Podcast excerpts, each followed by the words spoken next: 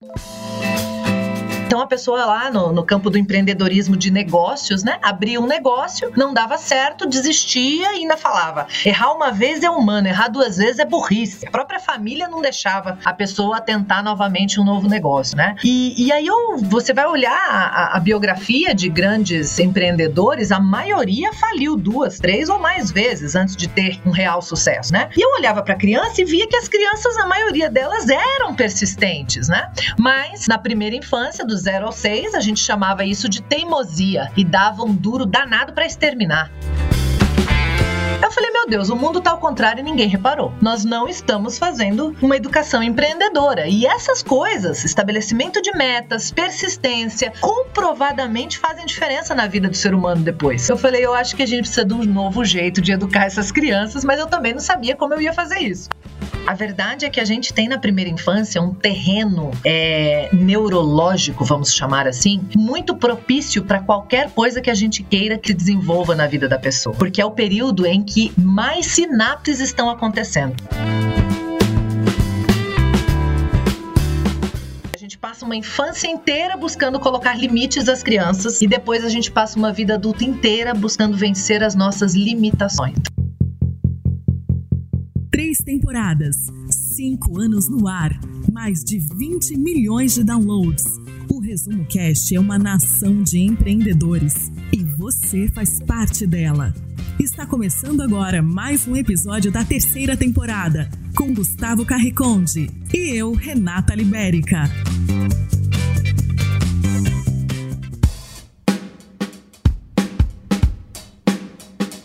O livro Crianças Sem Limites foi publicado em 2019. A autora é a especialista em psicopedagogia Isabela Minatel. A obra mostra uma alternativa para orientar sem destruir, para direcionar sem corromper, para educar com o grande objetivo de potencializar ao máximo a essência de cada criança através da educação empreendedora. Olá, meu nome é Isa Minatel, eu sou psicopedagoga, autora de alguns livros, entre eles o Criança Sem Limites, e esse livro nasceu de uma, uma busca pessoal por fazer uma educação diferente com o meu filho, e é um pouquinho sobre isso que eu vou falar com você. E já vamos iniciar esse episódio do Resumo Cast indo direto, como sempre, para a mensagem central dessa grande obra para empreendedores.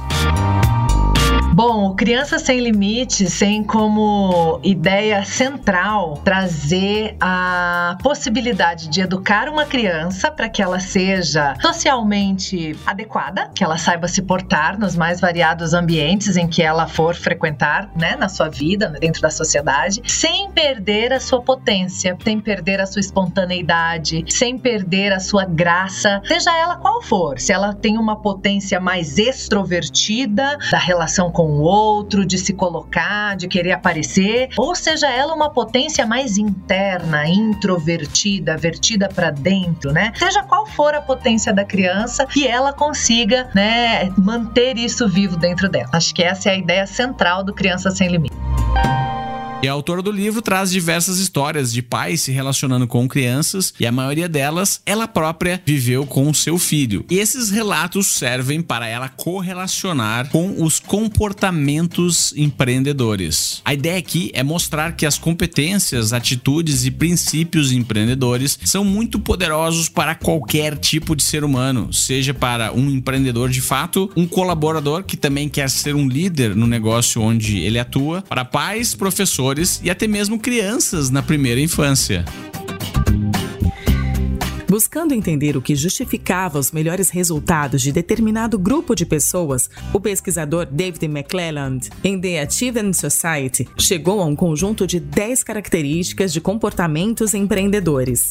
Se estimulados desde a infância, essas atitudes podem contribuir para que os cidadãos tenham mais chances de sucesso em suas empreitadas e contem com mais recursos internos para se sair bem em diversas circunstâncias. As características são descritas a seguir. 1. Um, estabelecimento de metas. Implica autoconhecimento e pode ajudar a pessoa a ter mais facilidade no processo de tomada de decisão, por exemplo, a escolha de sua profissão.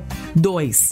Planejamento e monitoramento sistemático, para que trace o caminho que deseje cursar e alcance as metas estabelecidas, podendo rever o plano sempre que os resultados não estiverem a contento ou que houver mudanças circunstanciais. 3. Busca de informações. Para que se ocupe de buscar informações úteis e relevantes, ainda mais com a quantidade de informações disponíveis na internet hoje, cujo acesso está tão facilitado, ligadas às suas metas, de modo a saber agir dia após dia em busca do que almeja.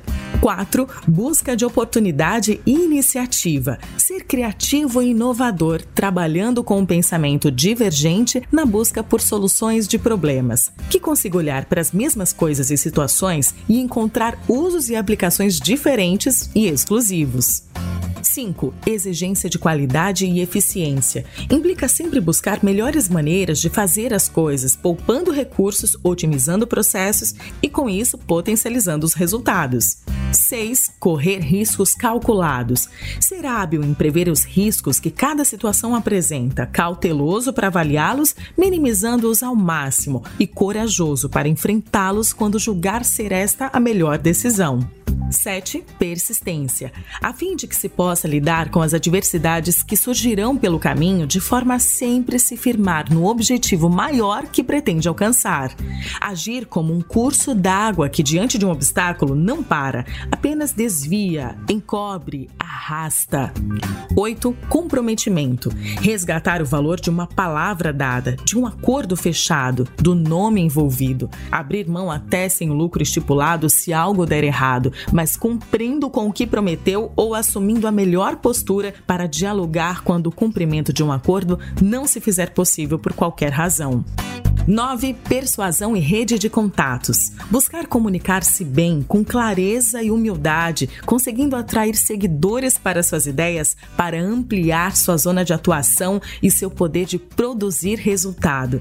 Cercar-se de uma rede, descobrindo o potencial que a união de pessoas com objetivos em comum pode proporcionar e a quantidade de portas que se podem abrir a partir dessas redes. 10. Independência e autoconfiança não precisar das afirmações e aprovações de terceiros na sua caminhada em busca de seus objetivos, mas fazer algo por si mesmo, tendo certeza dentro de si sobre as decisões a serem tomadas e as escolhas a serem feitas. E ser seguro o suficiente para poder ouvir os outros e mudar de opinião após avaliações de argumentos coerentes. Estimulando e educando para que tais características comportamentais estejam presentes em nossas crianças, trabalharemos a construção de cidadãos mais conscientes do seu poder de transformação e mudança da realidade. Os casos que serão apresentados nessa obra são exemplos de intervenções nas quais se buscou educar não pela punição e castigo, métodos com os quais se poda também a curiosidade, iniciativa, meta e poder de tomar decisões, e que desestimula todos os comportamentos empreendedores apresentados mas pela orientação, pelo diálogo preservado e incentivando cada vez mais as características do comportamento empreendedor. Você está escutando o melhor podcast de resumo de livros do Brasil. Comércio não é uma novidade para a humanidade. Mas o e-commerce, sim. E se você acha que é muito tarde para atingir um mercado de milhares de compradores para os seus produtos, é porque ainda não tem o parceiro certo. A Nuvem Shop tem mais de 10 anos no mercado e é a maior plataforma de e-commerce da América Latina. E é a quinta startup mais valiosa da região, com mais de 90 mil clientes ativos. Ser expert no varejo online brasileiro, a Nuvem Shop possibilita que você crie e faça a gestão da sua loja online na plataforma de forma super simples. Lá você vai encontrar todas as funcionalidades que precisa para vender, além de mais de 150 ferramentas e mais de mil agências parceiras para apoiar a jornada do seu negócio que eu mais gosto na Nuvem Shop é que eles entendem os desafios dos empreendedores, se preocupam com o caminho do lojista e por isso oferecem apoio, treinamentos e soluções para você se tornar o empreendedor do futuro e chegar até onde sonha. Acesse resumocast.com.br barra nuvem shop para ver como é fácil criar a sua loja online agora mesmo e mostrar ao mundo que você é capaz. Ah, mas não demora muito não, pois a Nuvem é parceira do Resumo Cast e criou uma super oferta com 25% de desconto na primeira mensalidade, além de 30 dias grátis, se você usar o nosso link resumocast.com.br barra nuvem shop. O livro surgiu a partir da minha própria experiência, né? Eu tinha já atuado muito tempo com comportamentos empreendedores, né, junto com o Sebrae. Então eu atuava ensinando, estimulando a, as pessoas a desenvolverem os seus comportamentos empreendedores. Então, nós tínhamos soluções para crianças, então eu, eu capacitava professores que desenvolviam essas soluções de comportamento empreendedores nas escolas, com crianças de 6 a 14 anos, que eram os jovens empreendedores primeiros passos. Depois a gente tinha o formação de jovens empreendedores, que era uma solução em que eu capacitava professores para tocar essa coisa dos comportamentos empreendedores com jovens de 15 a 18 anos. E por fim, eu fazia parte da equipe do Empretec, que é uma solução de empreendedorismo da ONU, e eu trabalhava os comportamentos empreendedores com os adultos. Quando me vi grávida, eu fiquei pensando, beleza, a partir dos seis eu já tenho soluções que o Sebrae está desenvolvendo aí para despertar os comportamentos empreendedores nas pessoas. Mas o que, que eu faço com a minha criança na primeira infância? Infância, ou seja, do zero ao seis, para despertar comportamentos empreendedores, né? Talvez estimular aqueles que não tenham vindo de fábrica, né? E manter vivo aqueles que vieram de fábrica. Aí quando eu olhei para o que a gente, enquanto sociedade, enquanto cultura, uh, o que a gente fazia com as crianças de 0 a 6 era muito diferente do que os comportamentos empreendedores preconizavam. Por exemplo, quando uma criança, né, é, queria muito alguma coisa e ela, eu quero, eu quero, eu quero, a gente falava para a criança, você não tem que querer nada. Você é criança. E aí eu olhava para os adultos lá no Empretec e percebia que o módulo de maior dificuldade no Brasil era exatamente estabelecimento de metas. E o que é estabelecer metas? É estabelecer o que se quer, o querer. Aí eu falei, meu Deus, nós estamos plantando na infância e colhendo na vida adulta. Você, na vida adulta, né? Você não tem que querer nada. Eu falo na infância, eu chego na vida adulta falo, qual é a sua meta? Não sei, não sei o que eu quero. Ai, meu Deus, eu não sei para que eu existo. É uma ausência de sentido sentido, uma ausência de motor para funcionar nessa vida. Outro módulo que eu percebia que os adultos tinham uma dificuldade enorme era com relação à persistência, né? Então a pessoa lá no, no campo do empreendedorismo de negócios, né, abria um negócio, não dava certo, desistia e ainda falava: errar uma vez é humano, errar duas vezes é burrice. A própria família não deixava a pessoa tentar novamente um novo negócio, né? E, e aí eu, você vai olhar a, a biografia de grandes empreendedores, a maioria faliu duas duas, três ou mais vezes antes de ter um real sucesso, né? E eu olhava para a criança e via que as crianças, a maioria delas eram persistentes, né? Mas na primeira infância, do zero ao seis, a gente chamava isso de teimosia e dava um duro danado para exterminar. Eu falei, meu Deus, o mundo tá ao contrário e ninguém reparou. Nós não estamos fazendo uma educação empreendedora. E essas coisas, estabelecimento de metas, persistência, comprovadamente fazem diferença na vida do ser humano depois. Eu falei, eu acho que a gente precisa de um novo jeito de educar essas crianças, mas eu também não sabia como eu ia fazer isso. Até porque eu não encontrei muito é, é, nada escrito pronto sobre isso para crianças nessa faixa etária. Então eu comecei a fazer diferente com meu filho.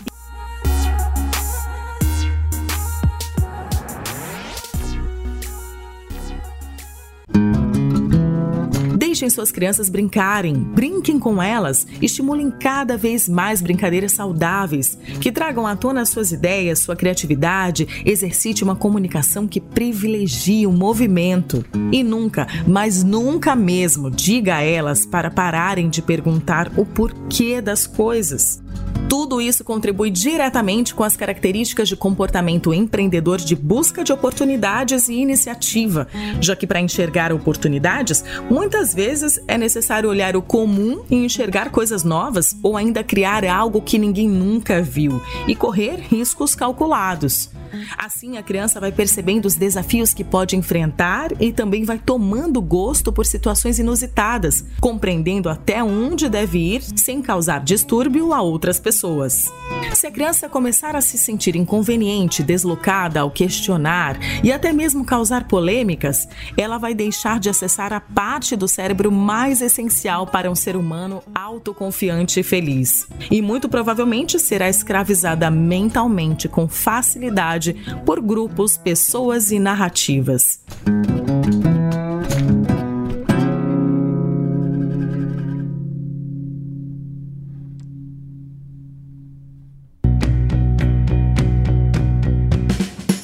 Autora conta que estava em uma loja de brinquedos com o seu filho Petrus. Nesse dia, o menino havia escolhido dois caminhões de brinquedo para levar para casa. Mas já próximo ao caixa, o menino encontrou em uma prateleira um carro com o logotipo da Disney do filme Carros, que custava muito mais caro que os dois caminhões juntos. Insistiu que queria levar o carro também para casa. Então a mãe resolveu arriscar uma estratégia ousada. Ela sentou no chão com o seu filho no meio da loja e explicou que a criança teria que fazer uma escolha: levar os dois caminhões ou apenas o carrinho da Disney, que era mais caro.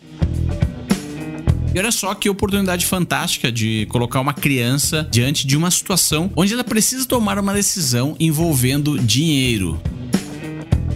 Eu acho que o que é mais importante nessa história é o raciocínio que está por trás da decisão. Como a gente vai conseguir trazer isso para a criança, colocar sentido nessa decisão para a criança, para que ela absorva os nossos valores. Porque na verdade, educar é isso. Educar não é fazer a criança só se comportar bem diante dos outros e da vida. Isso é adestramento.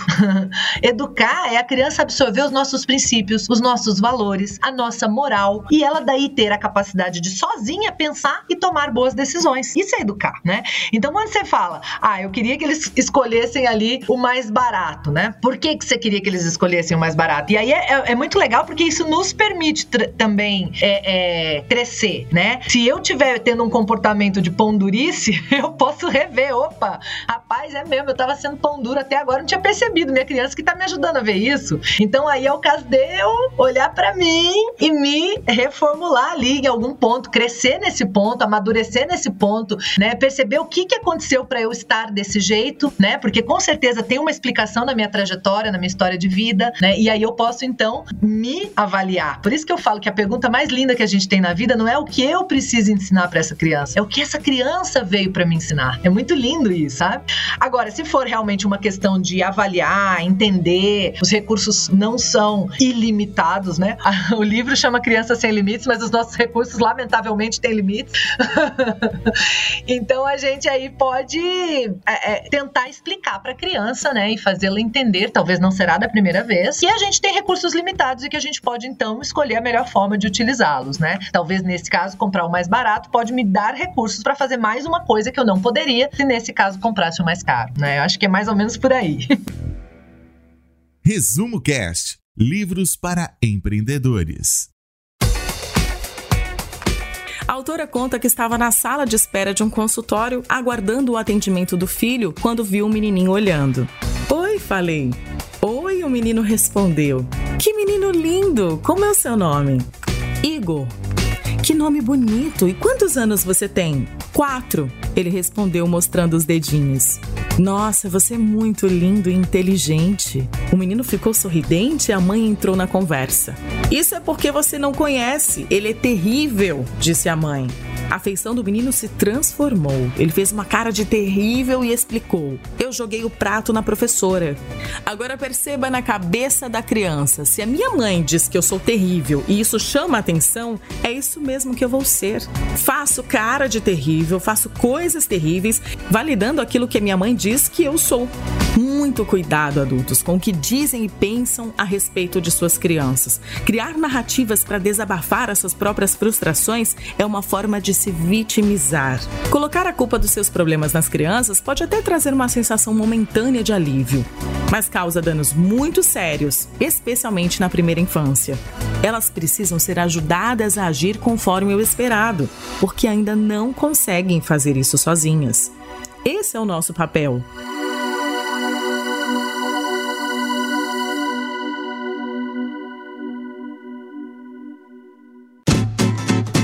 Pai ou a mãe tutores que realmente se engajam e se jogam de cabeça na educação dos seus filhos de uma forma proativa, não se vitimizam e não jogam a culpa em fatores externos. São pessoas que não medem forças com os pequenos, mas ensinam diálogo, a negociação e a humildade como recursos de persuasão, pois já utilizam esses recursos nas suas próprias vidas. Esses pais exigem qualidade e eficiência de si mesmos, inclusive no processo de educação das suas crianças, e por isso são mais comprometidos e conscientes de ser modelo para os seus educandos. São pais que correm riscos calculados e que permitem o mesmo às suas crianças, que sabem que o risco de um joelho ralado é menor do que o de super proteger e sufocar a iniciativa e a independência e a autoconfiança das crianças. Educar os comportamentos empreendedores na primeira infância é mais barato e mais rápido, e os resultados apresentam maior qualidade. O vencedor do Prêmio Nobel de Economia do ano 2000, James Heckman, apresentou uma pesquisa que revela que cada dólar investido na educação infantil gera um retorno de 17 dólares para a sociedade e que em nenhuma outra fase do ensino o mesmo dólar retorna tanto. Então tá aí, se você ainda não se sensibilizou com os resultados sociais e pessoais que a educação na primeira infância, a educação empreendedora, pode trazer, pelo menos preste muita atenção nesse resultado que é o resultado econômico econômico para a sociedade. Investir mais na educação infantil sai mais barato para os pais e para a nação.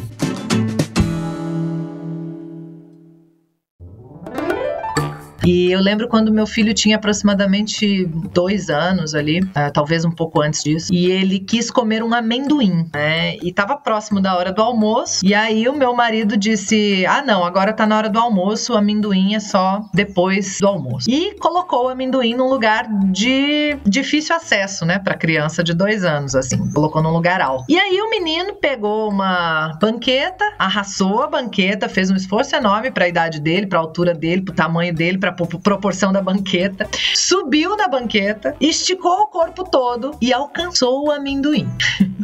E aí eu fiquei naquele dilema ético, né? O que é mais importante? Fazer com que essa criança obedeça e vá contra todos os seus instintos aí de estabelecer uma meta, eu quero amendoim. Traçar uma estratégia que é planejamento, eu vou pegar aquela banqueta, eu vou arrastar até ali. Se a gente entender um pouquinho de cérebro, a gente sabe o tanto de manobra que esse cérebro tão imaturo com dois anos fez para conseguir esse resultado, sabe? E eu vou atrás do meu objetivo, eu vou atrás do que eu quero. E aí eu medi mentalmente, né? Qual a grande e grave consequência de comer o amendoim agora, né? Antes do almoço. De repente posso até colocar junto logo o almoço e aí ele come o amendoim, come a comida também. É, e qual a grande consequência de vetar o desenvolvimento de, dessa mente empreendedora? De ir atrás do que se quer, de traçar estratégias e planos para conseguir alcançar o seu objetivo, de não parar no primeiro obstáculo, no primeiro não, né? Na primeira, é, é, no primeiro revés que a vida colocou, né? E eu falei, cara, eu acho que isso pesa mais neste caso do amendoim. Se fosse uma outra coisa que trouxesse uma consequência mais grave, ou envolvesse terceiros, ou colocasse em risco grave, era diferente a análise. Mas no caso do amendoim, eu achei que podia deixar passar. E aí, quando eu mostrei pro meu marido, né? Olha lá. Aí ele já tava quase querendo ir pra. Aí eu falei tudo isso pra ele, ele falou, é mesmo, né? Eu falei, é.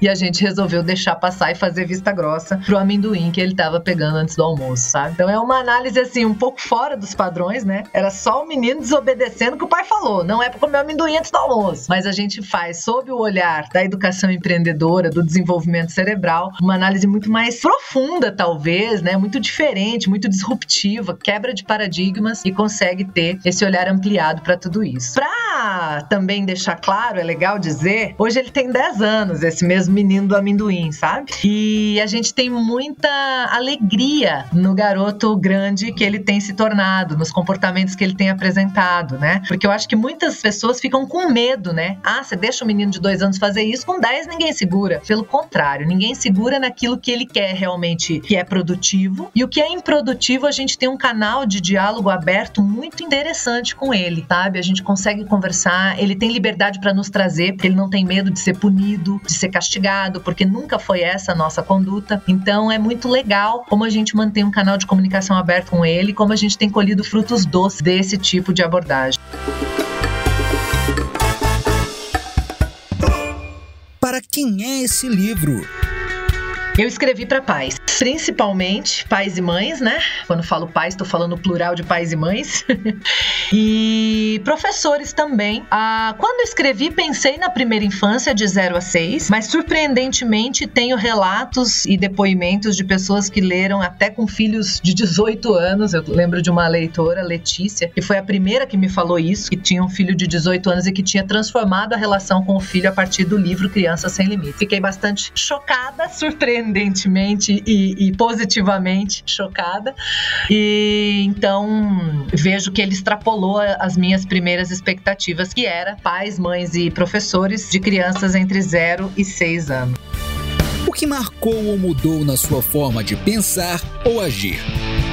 Nossa, eu mudei tanto nesses três anos, gente. Eu acho que. Meu filho foi um grande portal, né? Na palestra do TED eu conto em que momento ele chegou, né? Ele chegou num momento na minha vida em que eu tava trabalhando na HP, no setor de treinamento, e que eu tava com uma grande oportunidade de, de carreira internacional e workaholic assumida, trabalhava muito, muito, muito, muito, muito mais do que as oito horas por dia que as pessoas falam. Eu ainda hoje faço isso, mas naquela época era insano, não tinha filho, né? Então trabalhar era a maior fonte de conquista e prazer e eu adorava. E e, quando ele chegou, eu tinha clarezas que eu ia colocar ele numa escolinha em período integral após os quatro meses de licença e um mês de férias, então ficaria cinco meses com ele, colocaria ele numa escolinha em tempo integral e voltaria a trabalhar como uma louca, porque afinal de contas uma criança não poderia mudar tanto assim a vida de uma pessoa, certo? Errado, né? E aí eu fui dar de cara com a realidade e entendi que não era bem assim. Ele veio com a missão de me fazer entender que não era bem assim, portanto chorou muito, teve muitas questões mesmo de saúde e que então aos cinco meses eu desisti de tentar fazê-lo adaptar-se a uma escolinha, pedi demissão por telefone e chorava todo dia junto com ele por não saber o que fazer, como estabilizar aquela criança. E isso fez com que alguém me dissesse: Você já pensou em estudar para ser mãe? Eu falei: Existe isso, estudar para ser mãe? Tinha estudado para tudo na minha vida, mas nunca tinha me ocorrido estudar para ser mãe. E aí eu comecei a estudar, comecei a ler e a minha vida teve uma grande transformação. Assim, eu não tinha ideia do tanto de coisa que eu poderia é, aprender e, e, absorver a partir da maternidade, do tanto de, de autoconhecimento e de autodesenvolvimento eu poderia trazer para minha vida se eu aceitasse o convite que a minha criança estava me fazendo. Então, assim, nesses três anos eu aprendi muito, muito, muito, muito, muito, muito. Na verdade, eu, eu acho que a minha vida se divide em antes e depois da maternidade, AM, PM. e eu acho que eu ouso dizer que existe um grau, assim, de, de, de maturidade, de, de crescimento, de consciência que a gente só atinge a partir de um convívio muito próximo com uma criança. Frase de outdoor. Eu gosto muito do título. Eu gosto muito da expressão criança sem limites, sabe? Porque ele é um duplo sentido, né? E foi muito legal porque quando eu tava para lançar o livro, eu tava numa loja comprando a roupa que eu ia estar no lançamento do livro e, a loja tinha dois irmãos, né? Que eram donos ali da, da, da loja, proprietários da família, né? E aí eu subi, ela tinha dois andares, eu subi para provar a roupa com a irmã. E ela falou: Ah, é pra algum evento? Eu falei, é, tô lançando um livro. Ela, nossa, que legal, como é o nome? Eu falei, Criança Sem Limites. Ela, que incrível! Para toda a potência da criança poder ser explorada. Eu falei, é!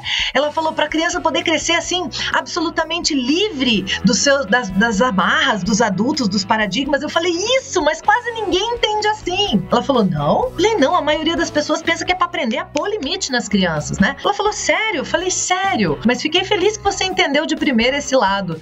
Aí a gente desceu, tava o irmão dela no caixa, né? E eu fui acertar. E aí ela falou: Olha, ela tá lançando um livro, você sabia? Ele, nossa, que legal, que livro? Aí ela, Criança Sem Limites. Ele, tá precisando mesmo. Vira e mexe, aparece uns aqui, gente, que tá precisando pôr limite mesmo. Ela olhou para mim, deu risada, falou: Olha o que você falou. Eu falei, exatamente. Então eu acho que o título é super provocador, né? Foi um duplo sentido intencional. E antes de lançar, eu validei naquela experiência. Desafio para o ouvinte.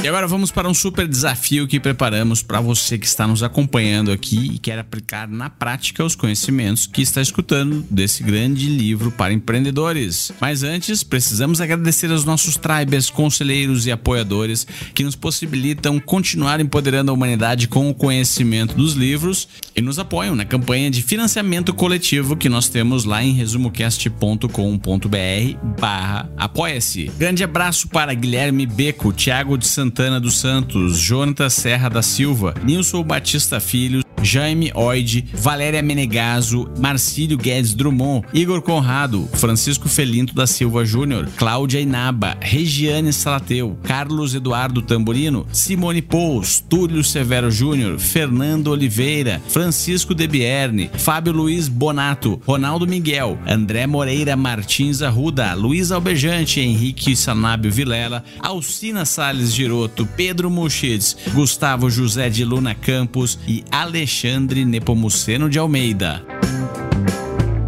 E agora no desafio, pense o quanto você é flexível. E olha só, mesmo que você não seja pai ou mãe, mesmo que não tenha criança, pense o quanto você é flexível às situações da vida, no trabalho, com amigos, com familiares. As crianças nos ensinam que não existem limites para as perguntas. Ser flexível significa aceitar outras respostas para situações, mesmo que sejam muito diferentes das respostas que você inicialmente imaginou. Então seguem algumas perguntas que podem abrir a sua mente e que certamente as crianças fazem a todo momento. Essas perguntas são úteis principalmente se você está diante de uma situação complexa ou um desafio que precisa enfrentar.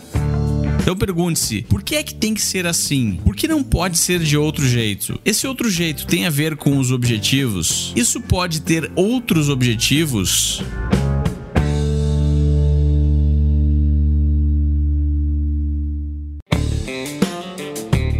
Bom, gente, foi um prazer enorme compartilhar um pouquinho do Criança Sem Limites aqui com vocês, sem outras coisas que a gente já tem disponíveis para compartilhar. Então fiquem à vontade para conhecer. Tem o canal Isaminatel no YouTube, youtube.com/barra Isaminatel, Isa com S, Minatel, como se fala mesmo. E lá também no YouTube você encontra o TED, né? O Mundo sob a perspectiva da criança, que também é muito revolucionário, já tem mais de um milhão aí de views, as pessoas têm curtido muito que a gente compartilha nessa palestra. Tem bastante coisa interessante que a gente tem feito. Tem o livro Criança Sem Limites, tem o Temperamento Sem Limites, tem outros no forno. Em breve a gente vai ter novidades de livros aí também. Temos cursos que a gente oferece para pais, mães, professores, adultos aí, profissionais da infância, pessoas interessadas em ampliar o seu olhar sobre a relação adulto-criança. Instagram, TikTok, arroba isa.minatel nos dois. Enfim, muitas possibilidades da gente seguir junto, trocar e se conhecer um pouquinho pouquinho melhor. Gratidão demais a vocês pelo convite, pela oportunidade e parabéns pelo trabalho que vocês estão desenvolvendo aí. Muito sucesso para vocês. E o episódio do Resumo Cast de hoje fica por aqui. Um grande abraço e eu te vejo na semana que vem com mais um livro para empreendedores.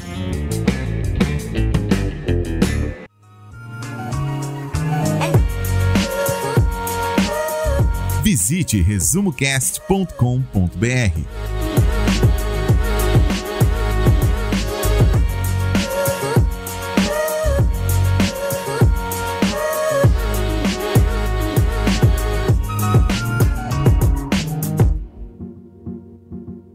Lembre-se, seja valente, assuma riscos e nunca culpe ninguém pelo que acontecer.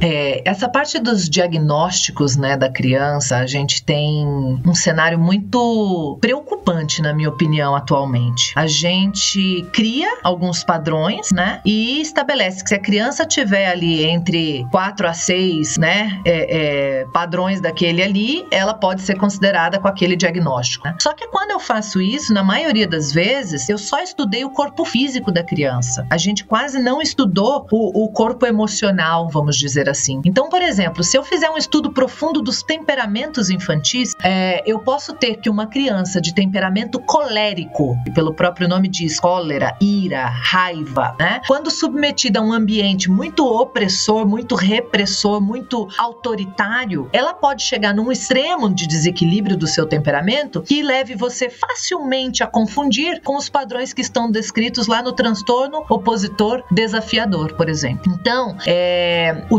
desconhecimento da vida emocional da criança de uma maneira mais profunda faz com que a gente cometa graves equívocos nessa parte é, de diagnóstico e de medicalização. A gente está medicalizando crianças saudáveis por falta de conhecimento e de recursos para gerir o seu temperamento, o seu jeito de ser, as suas necessidades, que, que vão além né, do corpo físico, que já são o seu corpo emocional. E é muito interessante que eu, em recente, eu, eu, é, recentemente, eu fiz um evento com médicos na, pela Unimed e, e, eles falaram isso. Então é uma coisa que o, uh, os médicos já estão começando a perceber que isso tem acontecido, o que me, me, me alegra muito, me deixa muito feliz, porque a gente está começando a trazer consciência para isso também e ainda bem que os médicos têm percebido isso, têm é, gastado um pouco mais de tempo para fechar um diagnóstico e, e não sair no, na pressa de rotular e colocar um, um, um remédio para tratamento, porque muitas vezes as soluções passam muito mais por mudanças na dinâmica familiar, na dinâmica escolar, na dinâmica da relação adulto-criança do que em medicação.